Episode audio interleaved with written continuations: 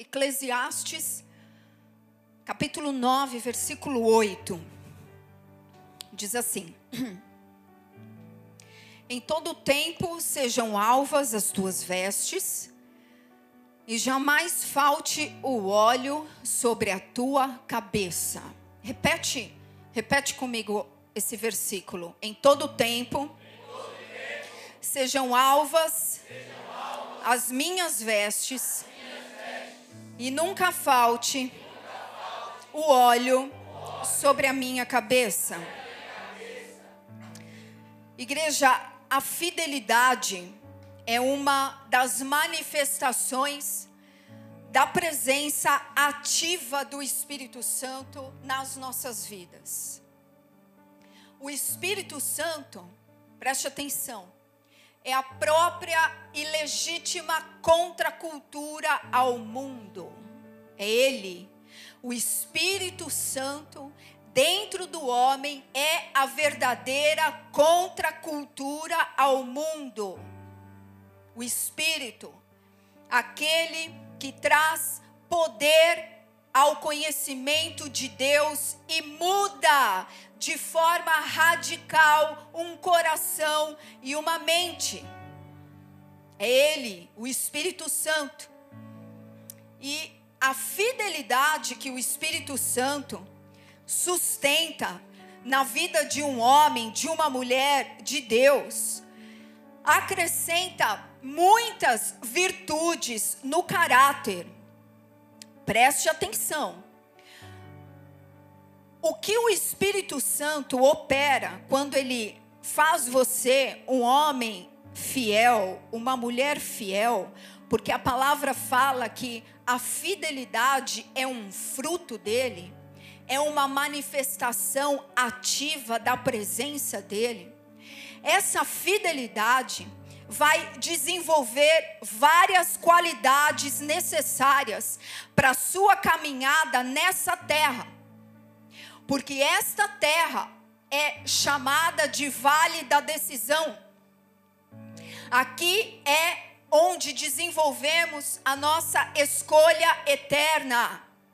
Então, a presença do Espírito de Deus é imprescindível em nosso interior para que façamos as escolhas certas. O Espírito Santo, na, no fruto da fidelidade, ele marca o nosso caráter e nos faz pessoas conservadoras. E antes que você pense que a pastora vai falar da política e de. Não vou falar de nada disso. Estou falando de uma virtude do fruto da fidelidade. Algo que o Espírito de Deus trabalha e molda o nosso caráter. Na nossa língua portuguesa, a palavra ou uma pessoa conservadora é aquela que se opõe às mudanças. É uma pessoa que não aceita inovações morais, religiosas e de comportamento. É uma pessoa que resiste e se opõe a qualquer mudança.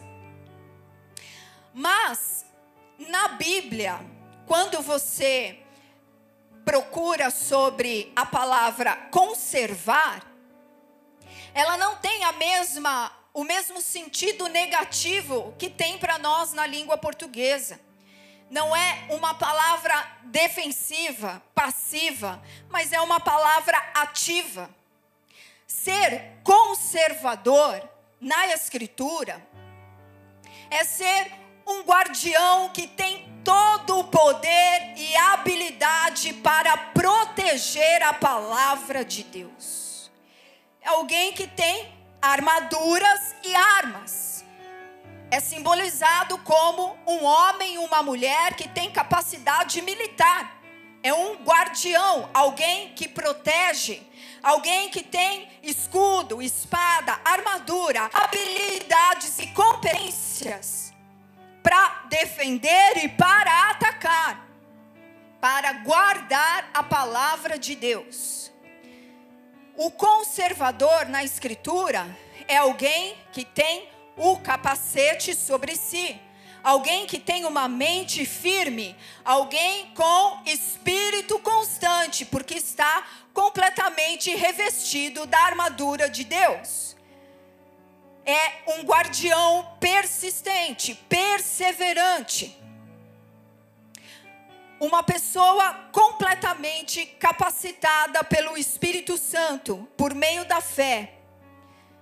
A fidelidade produz pessoas assim, que conservam a palavra de Deus nesta qualidade.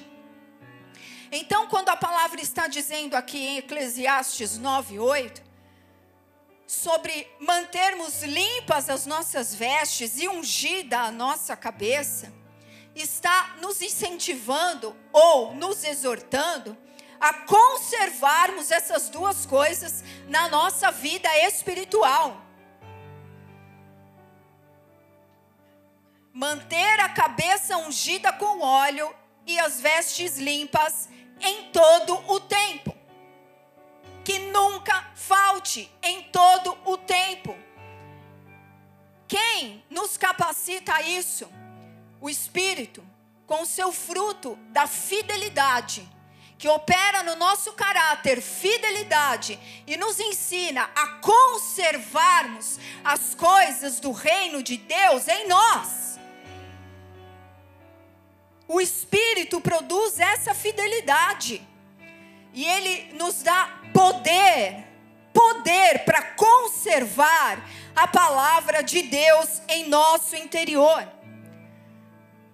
Em Apocalipse está escrito no capítulo 2, versículo 1, eu vou citar que Jesus, ele conserva na mão direita as sete estrelas. Está falando.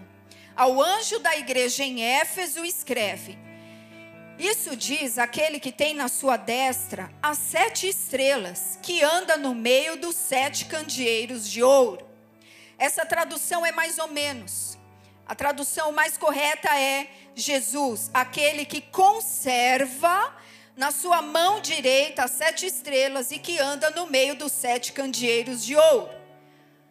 A palavra para conservar aqui, dizendo que Jesus conserva na mão direita sete estrelas, significa, é a palavra kratel, que significa ter poder sobre. Jesus conserva, Jesus tem poder sobre, Jesus se apoderou de alguém para mantê-lo debaixo do seu domínio. Isso significa conservar.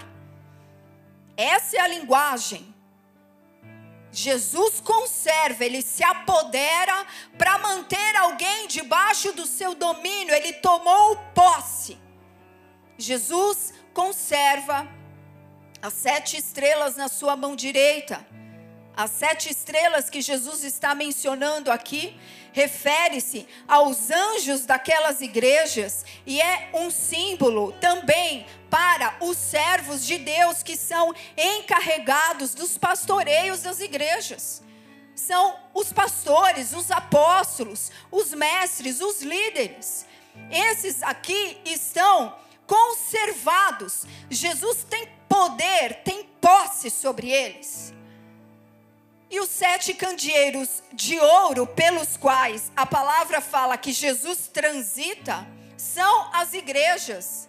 A igreja é representada como um candelabro de ouro maciço que ilumina todo mundo a partir da luz do Espírito Santo.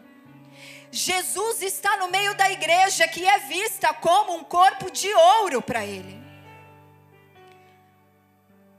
Então, Jesus ele fala as suas mensagens a essas igrejas de uma forma particular a cada uma delas. E podemos aplicar isso numa forma temporal para épocas distintas da igreja, mas também podemos aplicar a nossa vida particular, a nossa vida espiritual. O Senhor, nessas cartas, nessas sete cartas, ele valoriza o talento, o dom, o serviço, a força que cada uma dessas igrejas tinha. Jesus também corrige os seus erros, ele corrige a falta de padrão bíblico. Jesus corrige a falta de padrão bíblico, e o padrão bíblico não é doutrina de homens que Jesus faz menção. Jesus está falando de padrões de reino eterno, de reino de justiça, de governo eterno. Jesus corrige a falta de padrão na igreja, falta de padrão na palavra. E instrui cada uma delas de forma pessoal com um conselho. E também dá a cada uma promessa.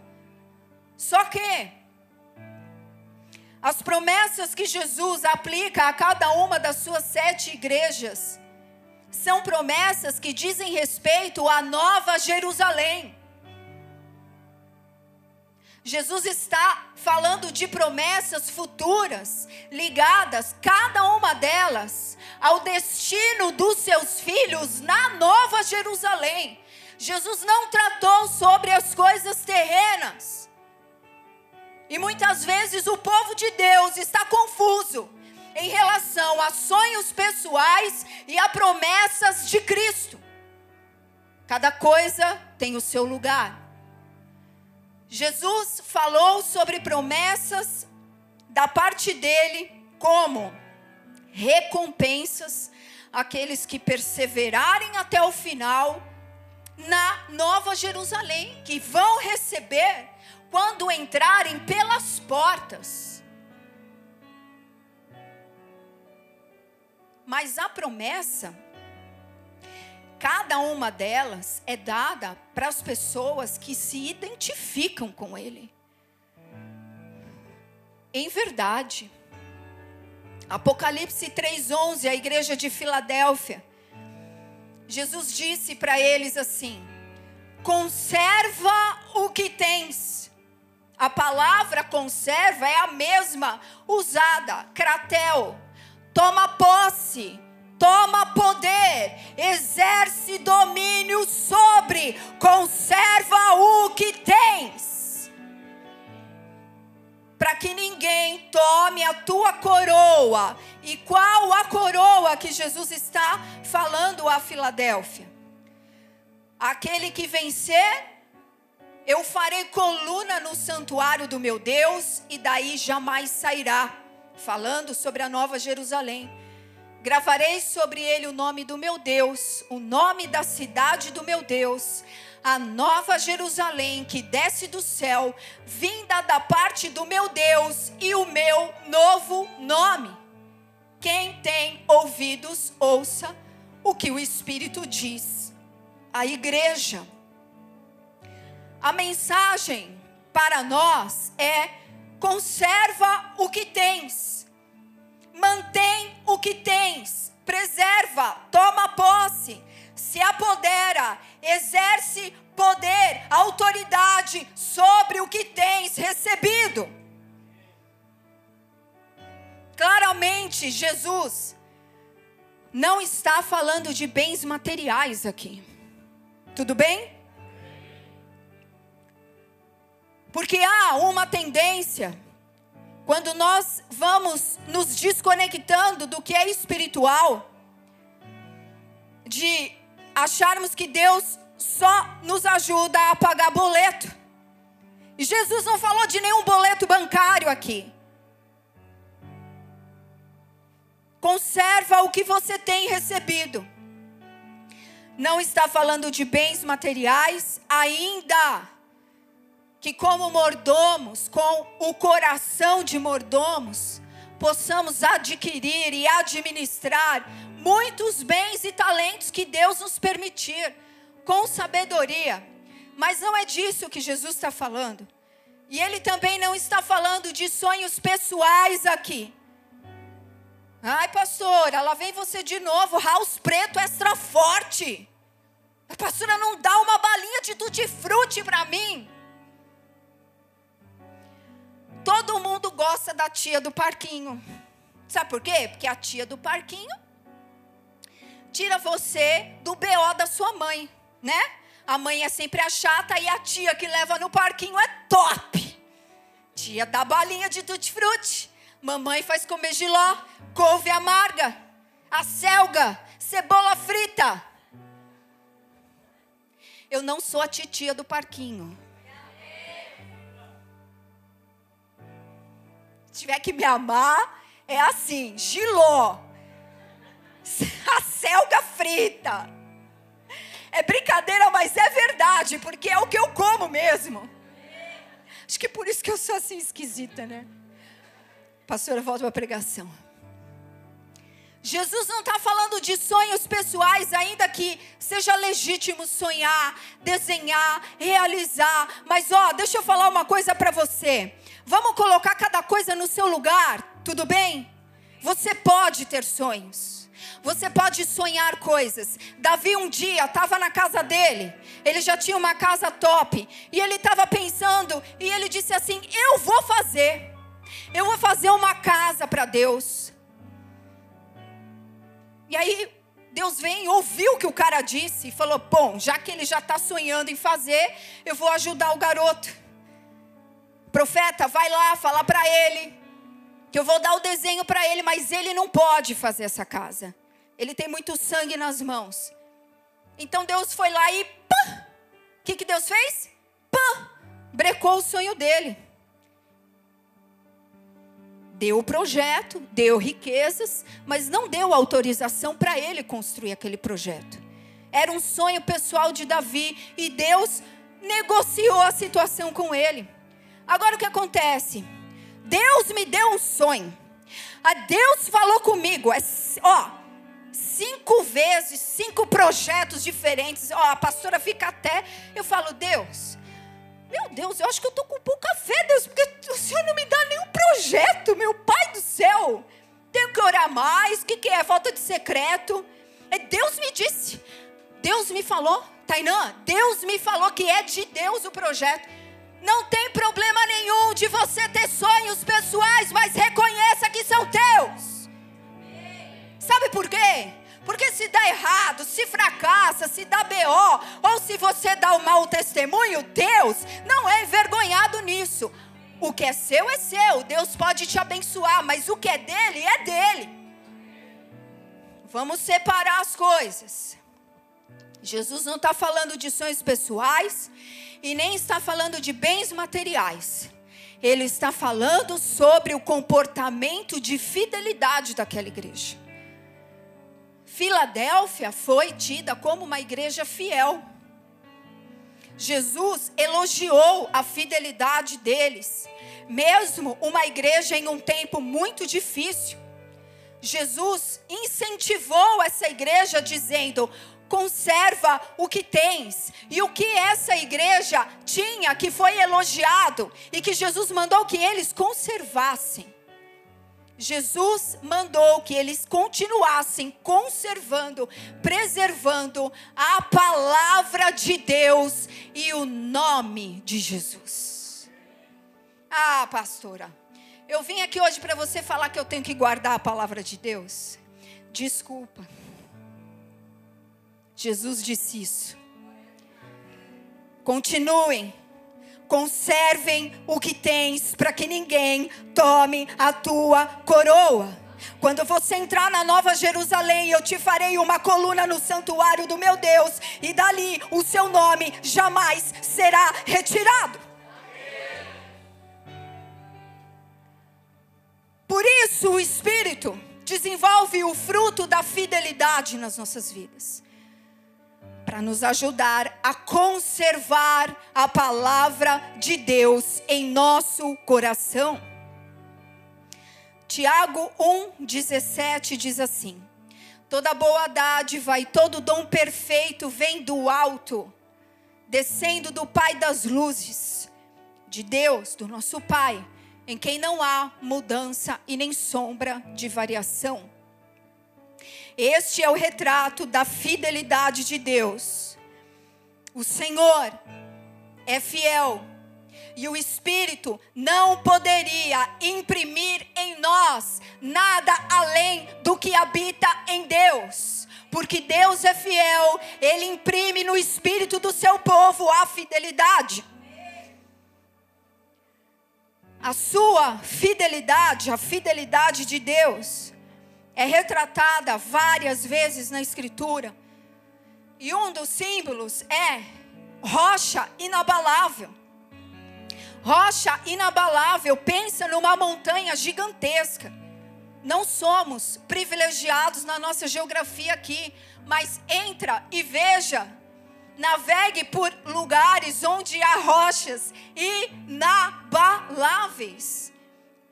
De, você fica parecendo um, um mosquitinho, uma pulguinha perto da imensidão. Rocha inabalável para manifestar e revelar para nós que não há nada instável no nosso Deus. Ele não tem uma opinião hoje, muda amanhã, nem tem um projeto para a sua vida hoje e muda amanhã. O caminho dele é reto. A palavra dele não se altera, permanece firme e como o esteio para toda a sua criação. Ele se mantém totalmente comprometido com a aliança que ele tem com você por meio de Jesus Cristo. E com todos os benefícios dessa aliança, e com todos os deveres desta aliança, e o Espírito é responsável para te dar um relacionamento com Ele. O Deus fiel te dá o Espírito dele para que você se relacione de maneira fiel com Ele. O Senhor se mantém um fiel intercessor sobre as nossas vidas. Pastora, por que, que eu preciso de Jesus como intercessor? Porque você precisa que Ele perdoe os seus pecados. Porque sem santidade ninguém verá a glória de Deus. E aquilo que faz separação entre um homem e Deus é o pecado. E aquele que não tem pecado, atire a primeira pedra. Aquele que diz que não tem pecado nenhum, a palavra diz que ele é mentiroso e nele não há verdade alguma. Precisamos da intercessão de Jesus todos os dias sobre as nossas vidas para perdoar os nossos pecados. Isto é uma manifestação do Espírito em nós, nos levar ao arrependimento porque Ele é que produz fidelidade, e aquele que se arrepende dos pecados se mantém fiel a Deus, nega a sua aliança com o pecado e com o inferno. Eclesiastes 9:8 disse para nós: Em todo tempo sejam alvas as tuas vestes e jamais falte o óleo sobre a sua cabeça. Nós precisamos conservar, preservar as nossas vestes espirituais limpas e o óleo sobre a nossa cabeça. A igreja que espera o arrebatamento, que espera ser levada pelos ares e ter o seu corpo completamente transformado, precisa manter as suas vestes limpas e a sua cabeça ungida com o óleo do Espírito Santo. Em todo o tempo, precisa ser uma noiva virgem que conserva a si mesmo limpa e cheia do discernimento do Espírito Santo.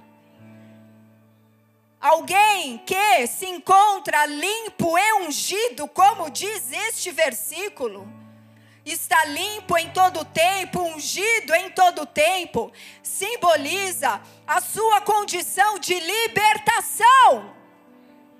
E não somente isso, simboliza que você conserva a sua liberdade.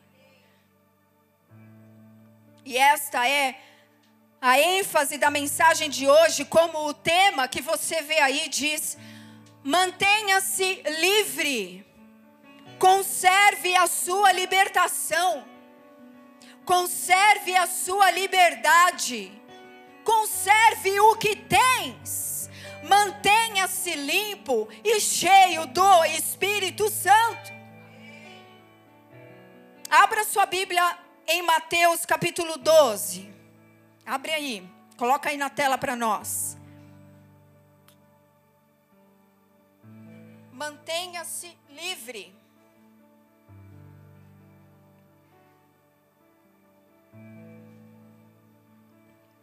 Mateus 12, 43 a 45. Algumas Bíblias, o subtítulo é A Estratégia de Satanás, em outras está como. Eu achei muito bom esse subtítulo.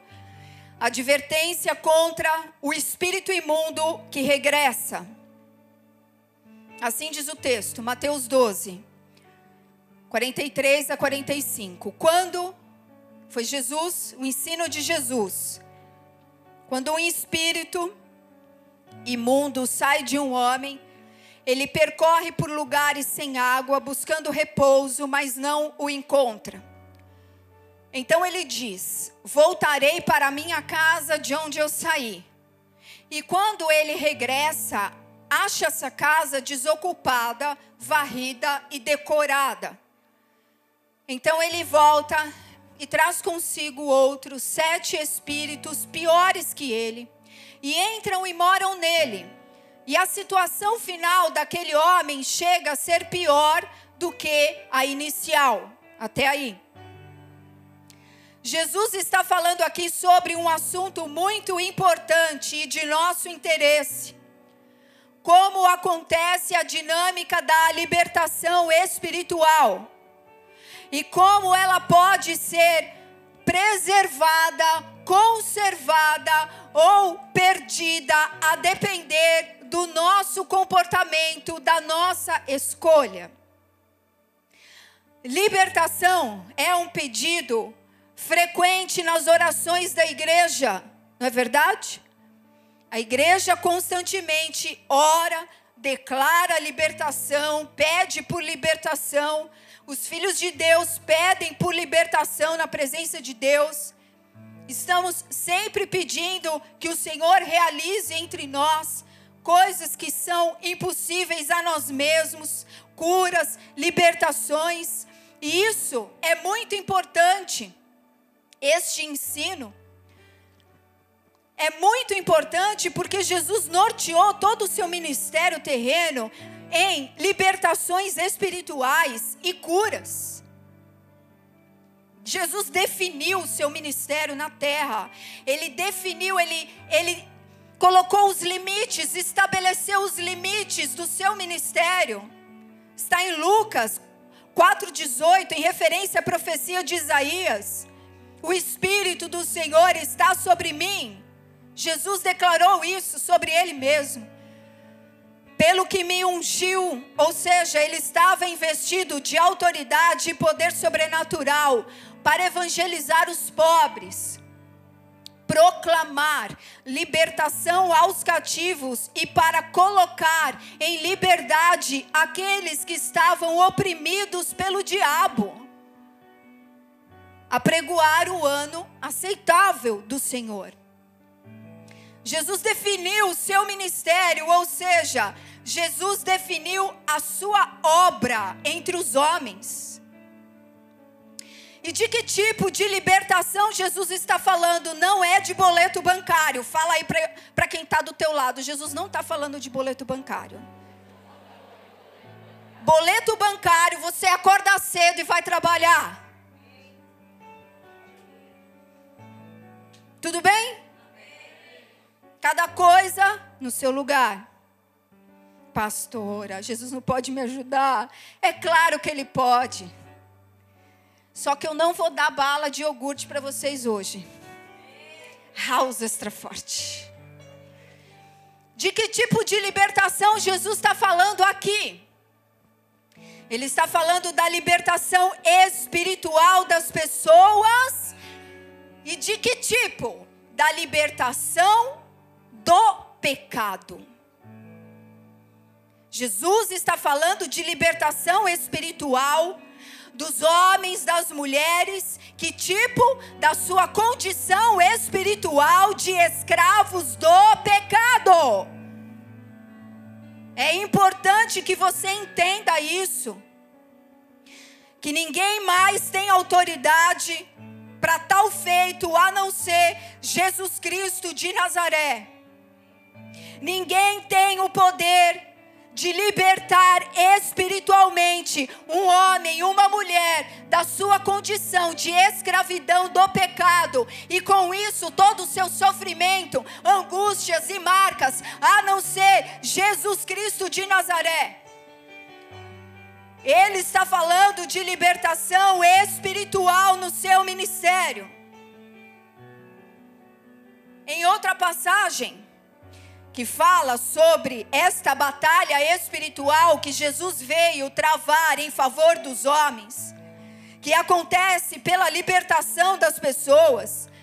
Nas palavras de Jesus em Lucas 11, 21, ele disse assim: Quando o valente, bem armado, guarda a sua própria casa, ficam em segurança todos os seus bens. Sobrevindo, porém, o mais valente do que ele, vence-o, tira-lhe a armadura em quem confiava e lhe divide os despojos. Entenda uma coisa: Jesus está falando com você hoje sobre a sua libertação. Os espíritos, eles tratam as pessoas como minha casa, é assim que eles se referem às pessoas. Jesus ensinou. Eles chamam os homens de minha casa. O valente aqui são os espíritos, os demônios, que podem possuir pessoas e podem controlar e manipular as suas mentes. É sobre isso que Jesus está falando. E que com essa atuação espiritual, Muitas coisas na vida das pessoas ficam aprisionadas. O coração e a mente dos homens fica cativo para não conhecer o Pai, para não ter entendimento e revelação sobre os céus espirituais onde está o trono de governo de Deus. É como se houvesse um domo, um céu de ferro, de bronze, onde as pessoas não conseguem acessar em entendimento, em revelação, o trono do Pai, a face do Senhor. Esses espíritos promovem essas prisões para que almas vivam dependentes de homens e não de Cristo para que casamentos fiquem aprisionados, esperanças, sonhos pessoais, muitas áreas podem ficar aprisionadas. Mas Jesus está falando o quê? Falando sobre a sua autoridade quando chega na vida de um homem, de uma mulher. Ele vem e dá o ataque por cima simboliza que o único que pode desarmar espíritos em nossa vida que nos aprisionam é Ele, Jesus Cristo, que veio do alto. O único, nós nascemos em pecado, os demônios foram banidos da glória. O único que pode abrir prisão é aquele que veio do alto e que dá o ataque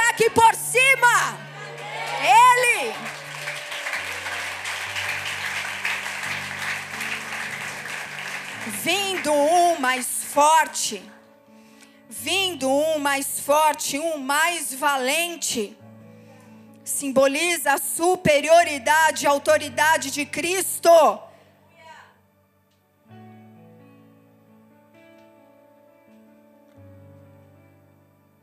Sobre toda a prisão espiritual de um homem. Jesus tem maior e superior autoridade.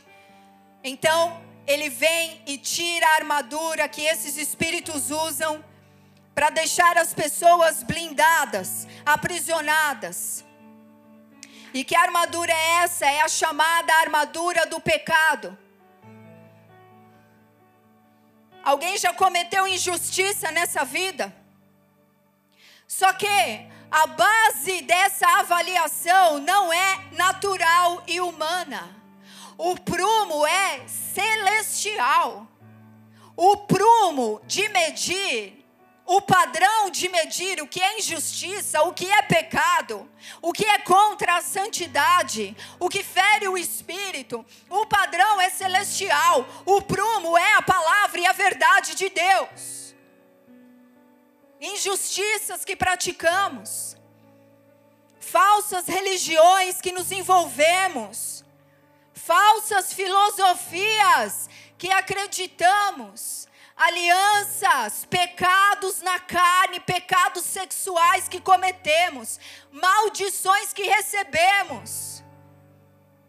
A armadura do pecado deixa o homem completamente blindado e travado para o governo do reino de Deus.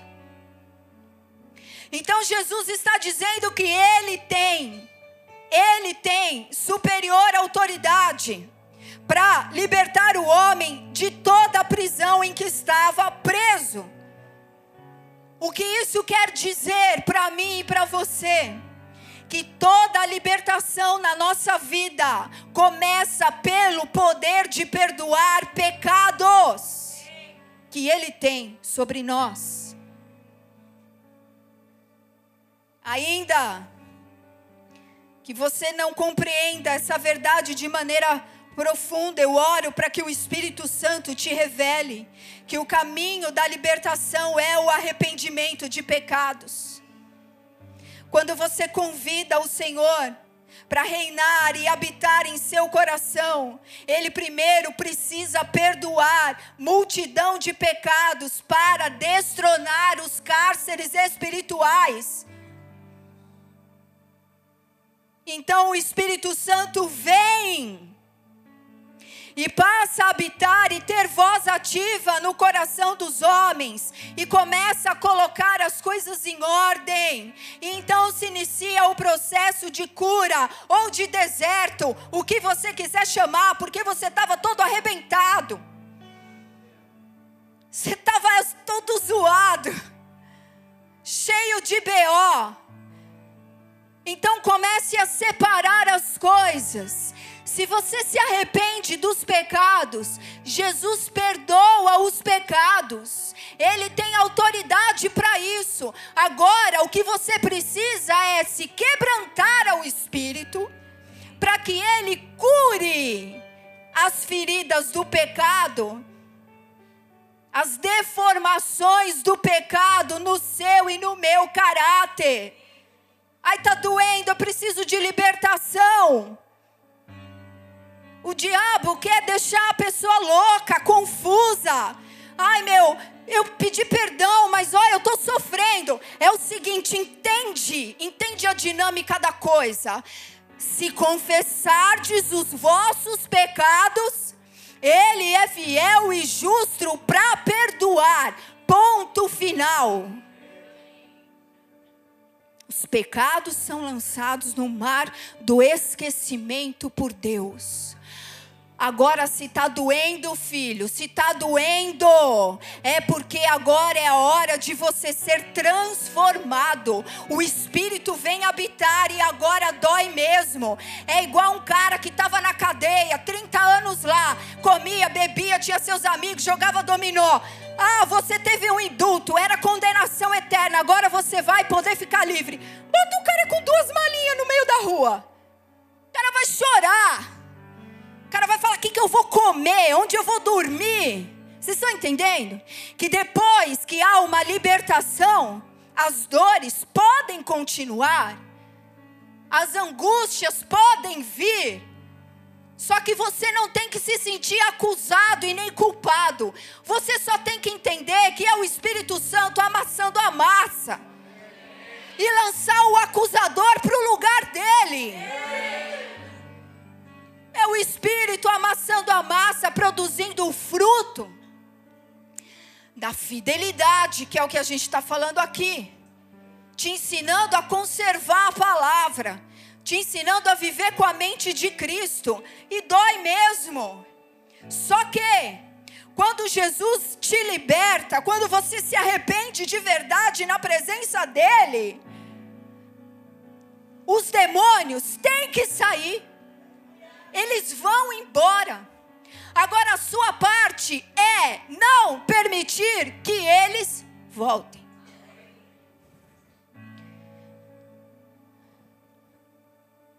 O Espírito Santo, preste atenção nisso, para que a libertação na vida de um homem, de uma mulher, seja completa, não basta apenas o perdão de pecados, ele é o primeiro passo da libertação. Depois disso, o Espírito Santo precisa te curar e colocar as coisas em ordem. E precisa fundamentar o governo de Jesus Cristo sobre você. Quando um homem ou uma mulher é realmente um homem ou uma mulher liberto, ele está andando no mundo espiritual e o mundo espiritual tem que abrir caminho para ele passar quando o reino está estabelecido em seu coração, quando o governo de Cristo é a sua lei nos seus olhos, no seu coração, no seu ouvido, na sua boca, no seu corpo, na sua alma, no seu espírito. Aí sim, a obra de libertação está completa e você tem então a autorização de Deus para libertar outros, para fazer discípulos. A libertação, igreja, é uma ação exclusiva da autoridade de Jesus Cristo.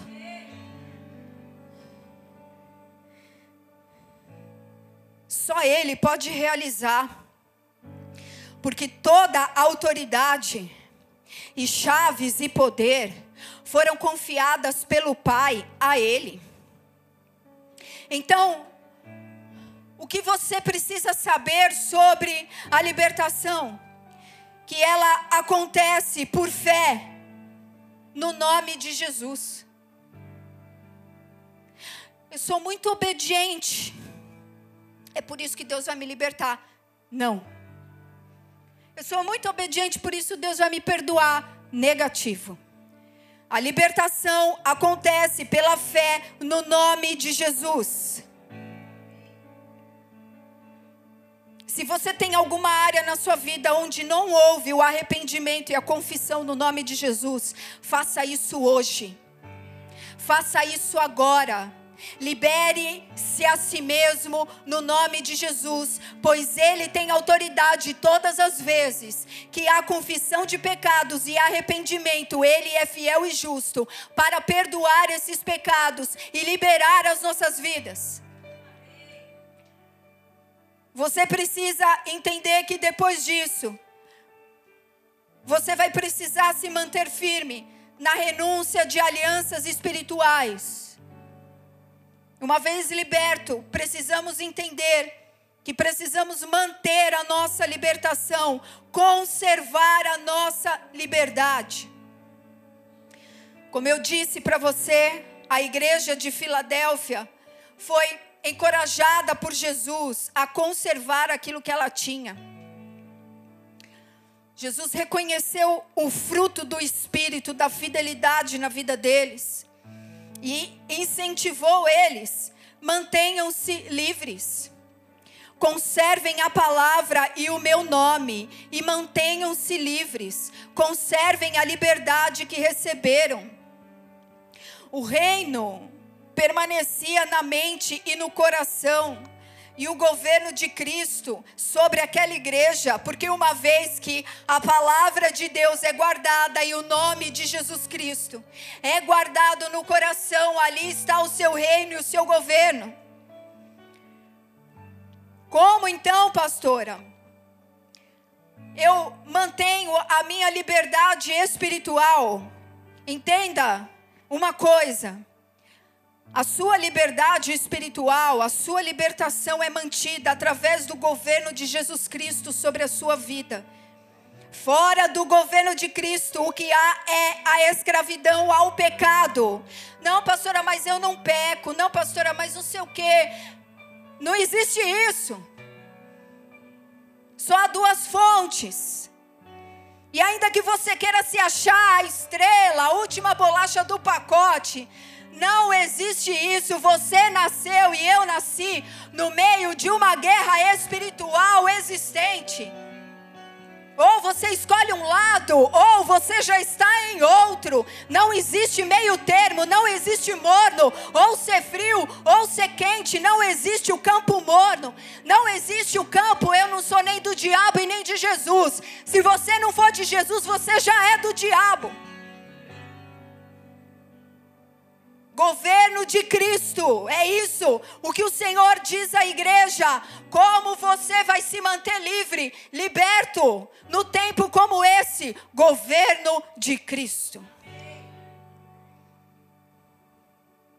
Só se mantém liberto aquele que tem a lei de Jesus e por ela é governado. E aqui está a grande parte dos problemas espirituais de relacionamento de caráter na vida dos cristãos, em pessoas que já receberam libertação, mas de um momento para o outro a vida vira de cabeça para baixo. Pessoas que não conservaram o que receberam. Preste atenção.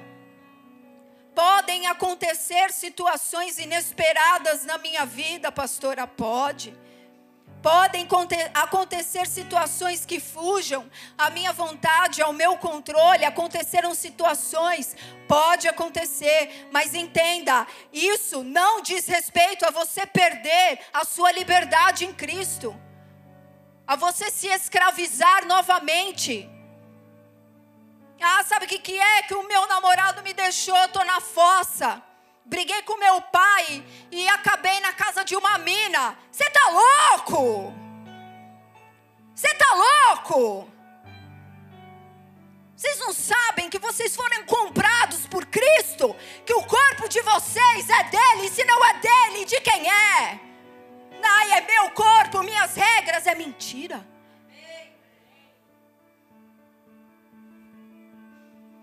Conservar o que recebe. Jesus morreu na cruz para dar liberdade. O sofrimento dele foi para te dar uma possibilidade de escolha real. Antes você não tinha, mas ele te dá uma possibilidade real de escolher ser povo de Deus e ter vida eterna. Para de andar com Deus para Ele pagar boleto. Ah, eu quero ter grana. Vai trabalhar. Jesus veio para te libertar, para implantar o governo de Deus no seu espírito. Reba calabante remandolo como lebanás. Governar a sua vida, assim na terra como no céu. Chorebacás. Conserva a sua libertação aqueles que não conservam as suas disciplinas espirituais, fatalmente se tornarão casa vazia. É isso que Jesus exortou, porque o espírito imundo sai de uma casa e ele vai procurar outro lugar para ele ficar. Veja bem, os demônios, eles são impuros.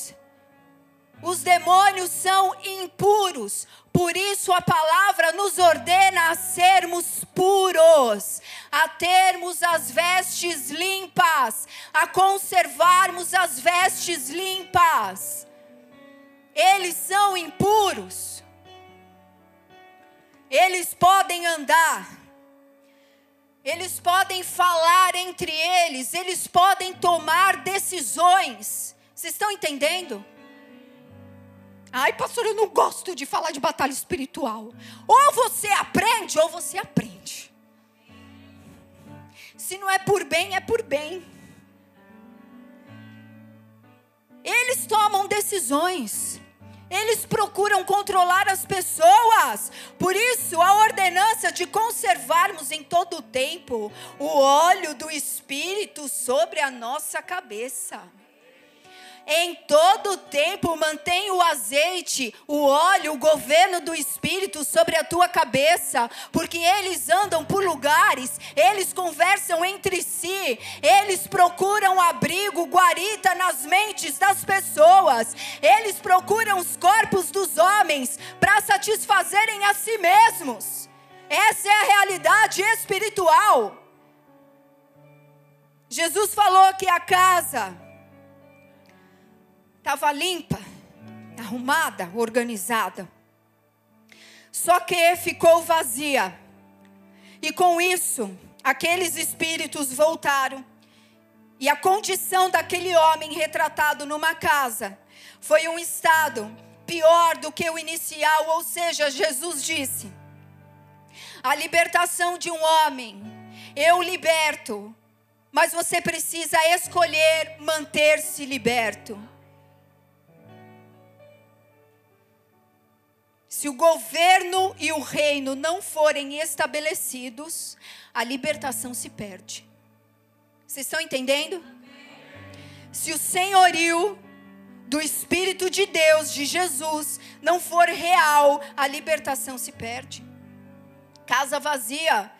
Casa vazia significa uma casa sem trabalho, que não se ocupou com as disciplinas espirituais, que não se manteve conservando as disciplinas espirituais. Igreja, nós precisamos ser casa cheia, habitação cheia. Precisamos manter as nossas vestes limpas e a nossa cabeça com óleo o tempo todo.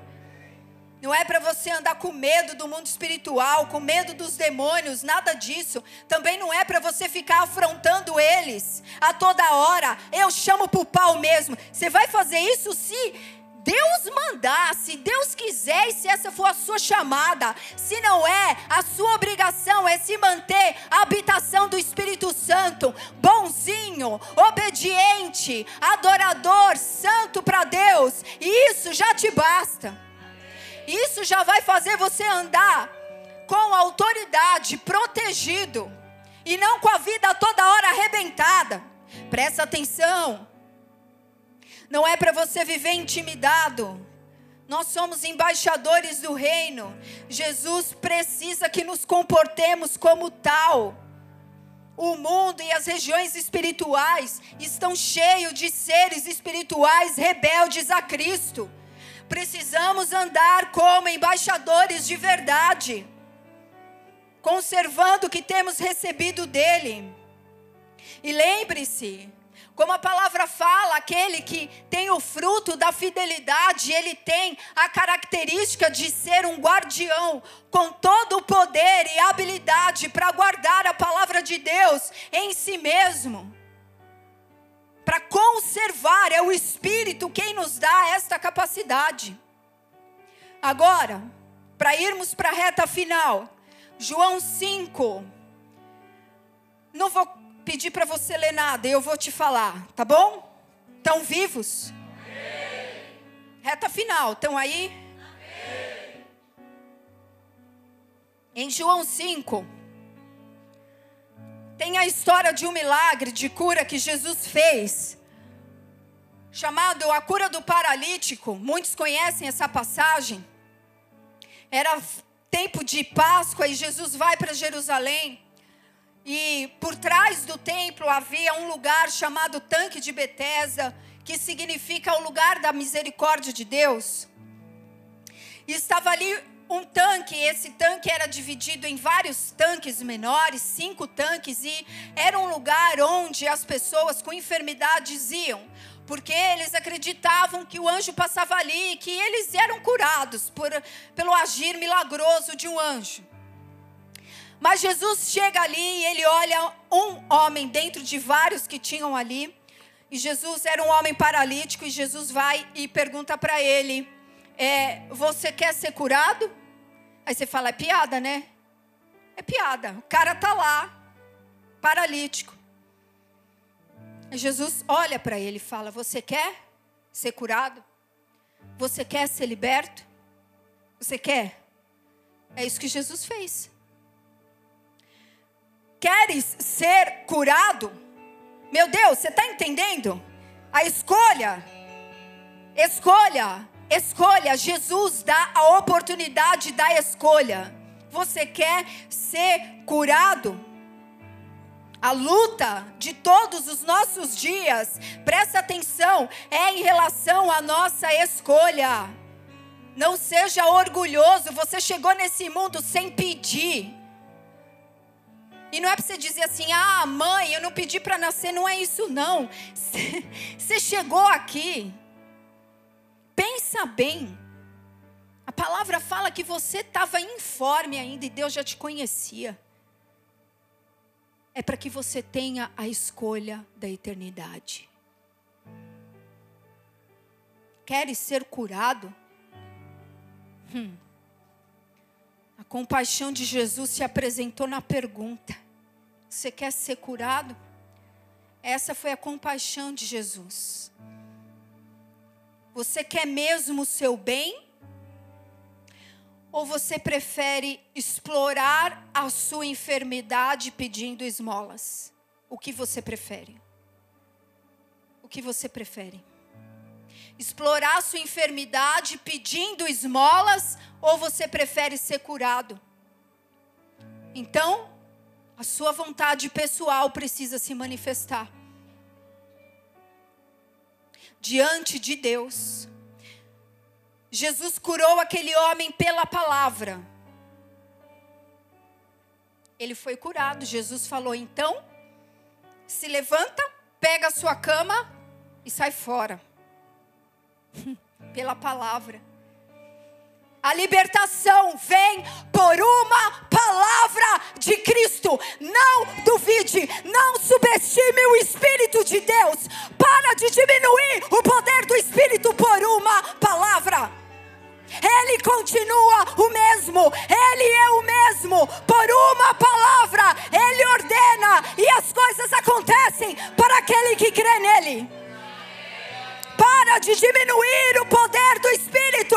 Ai, eu não estou liberto, eu não estou sarado. Você creu, queres ser liberto, queres ser curado. Então toma a tua cama, levanta e vai e anda. Oh, recanta, leva, chorianda, leva, surrianda, labanai.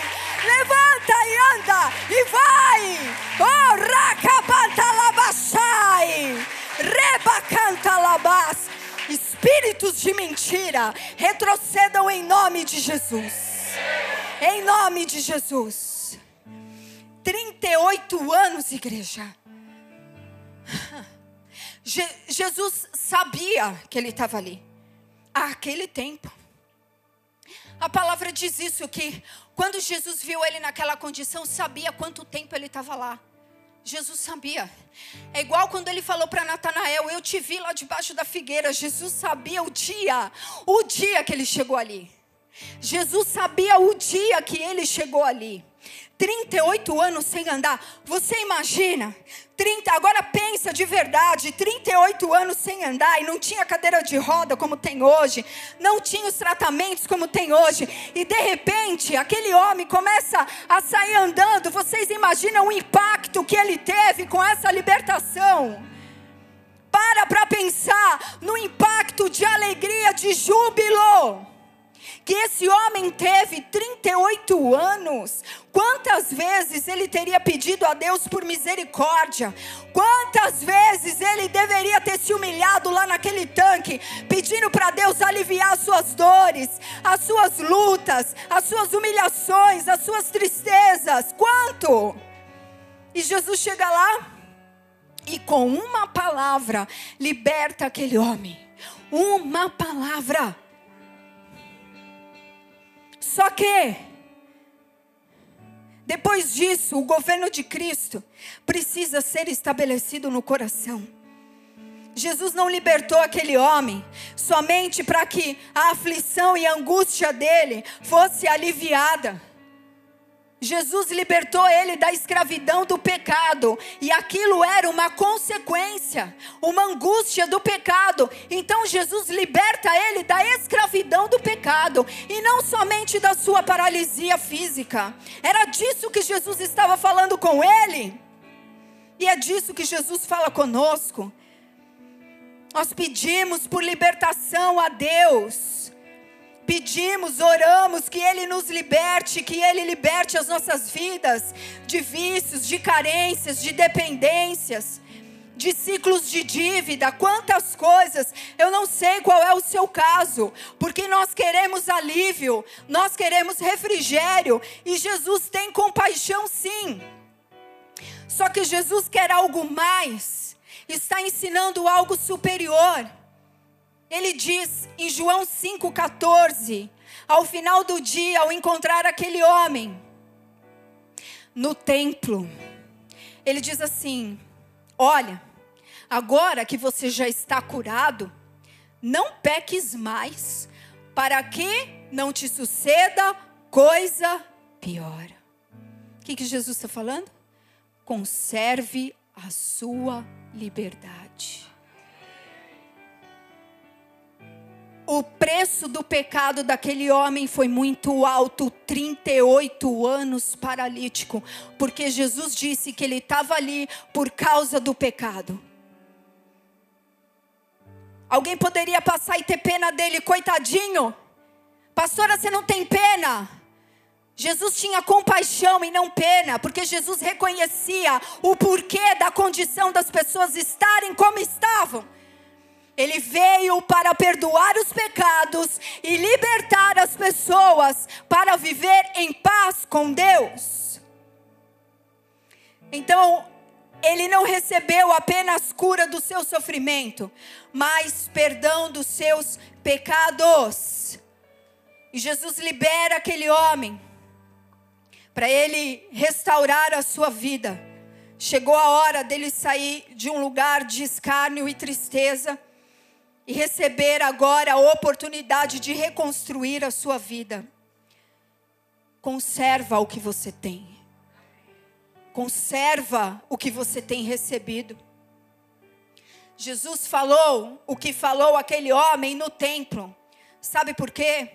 Porque aquele homem foi para o lugar certo, é um símbolo espiritual de que quem é liberto precisa ir para a prática das disciplinas espirituais, precisa se manter debaixo do governo de Cristo. Aquele homem foi ao templo, o lugar de adoração, o lugar de onde fluem as bênçãos espirituais, o lugar da nossa fidelidade a Deus o lugar onde a sua cabeça se mantém ungida e o seu corpo limpo. Foi para lá que ele foi, o que representa a prática das nossas disciplinas espirituais, igreja. Não devemos negligenciar essas disciplinas tão importantes na nossa vida.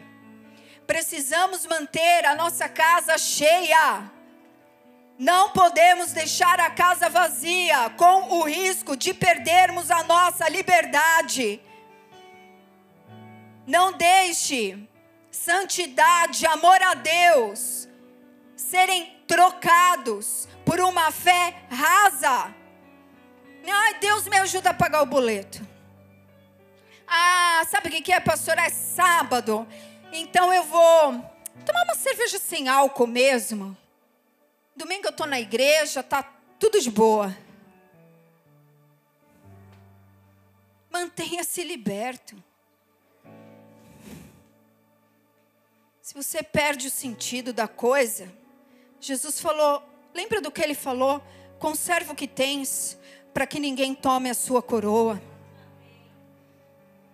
Conserve a palavra de Deus conserve a verdade de Deus, ela continua tendo o peso, continua tendo o lugar de autoridade máxima na sua vida. Ela continua tendo peso no seu dia a dia, você busca ela, você busca a palavra de Deus. Ela é preciosa para você. Porque entenda, é ela, por meio do Espírito, que estabelece o governo de Deus, que te mantém liberto. Não negligencie a palavra de Deus na sua vida. Sabe por quê? Porque quando o inimigo te sondar, você estiver numa situação, numa circunstância e o sopro e a voz dele passar bem do seu lado e não pense que ele é bonzinho não. Ele pode não aparecer para você, mas a intenção dele é te corromper e te destruir, é desonrar a santidade de Deus na sua vida. Se você não tem a santidade bem clara, a palavra de Deus dentro do seu espírito, você não vai dar tempo de procurar o YouTube, a pregação, o livro de não sei quem que fala da batalha espiritual. Não, a palavra tem que estar no seu interior tem que estar tá dentro de você. Para que o Espírito ative essa palavra dentro de você e te dê discernimento. Óleo na cabeça fala de discernimento, sabedoria para reagir, para falar, sabedoria para entender quando não é uma pessoa de Deus que se aproxima de você. Óleo na cabeça, senão quem vai falar é a carência senão quem vai falar é o medo, senão quem vai falar são tantas outras vozes, mas eles querem ocupar de novo o lugar de onde eles foram mandados embora. Preste atenção, conserva o que tens. A palavra te salva de todo ataque espiritual que vem para corromper o governo de Cristo em você. É ela que te livra. Por isso, não abra mão da palavra não abra mão dela. Foi isso que Jesus falou: conserva o que tens, Filadélfia, conserva a palavra que você tem guardado, continua, permanece conservando a palavra da fé. E por último, conserve o nome de Jesus, a sua fé no nome de Jesus. Presta atenção, hoje nós vamos cear aqui. A ressurreição física de Jesus é o centro da nossa fé. A ressurreição é o centro da nossa fé. Portanto, entenda que o nome de Jesus é o próprio céu revelado na terra. Por que você precisa manter a fé nele? Porque o nome de Jesus Jesus, a ressurreição, e hoje nós adoramos por fé, como ele disse: bem-aventurado é aquele que não viu, mas creu. É a revelação do próprio céu na terra, como é no céu. Jesus viveu na terra para nos mostrar as coisas eternas. Mantenha a sua fé nele. A batalha espiritual é real, é grande. Não se intimide, não se venda, não se corrompa. Preserve a sua posição na Nova Jerusalém. Preserve a sua posição. Preserve o seu nome nas colunas do santuário de Deus. Ele é o Filho de Deus, o único o único que faz a ponte e a ligação em todas as nossas necessidades. Ele é o Senhor, em quem temos a oportunidade de escolher servir aqui agora, no vale da decisão. Tudo na sua vida se resume ao lado que você escolhe, ao lado que você permanece. A fé no nome de Jesus, mantenha ela. Conserve a fé no nome de Jesus, porque o nome dele é salvação, é perdão, é consolação, ele livra das culpas, é o nome sobre todo nome que tem poder para operar toda a libertação, restauração e milagres, é o único nome. O reino do Pai é pregado em nome dele. Ele coisas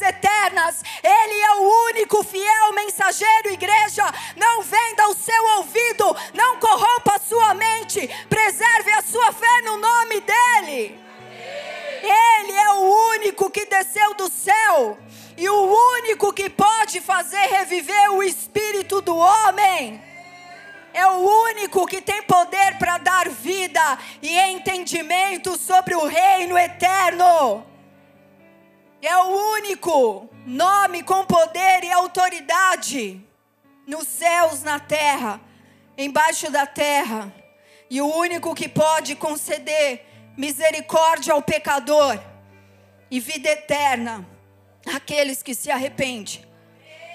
Nenhuma oração chega ao Pai se não for pelo nome dEle. E nenhuma adoração chega ao Pai se não for no nome do Filho. Ele é a porta.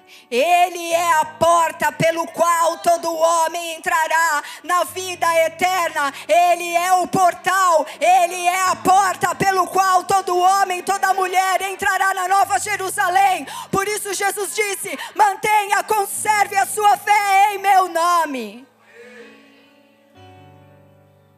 Entenda.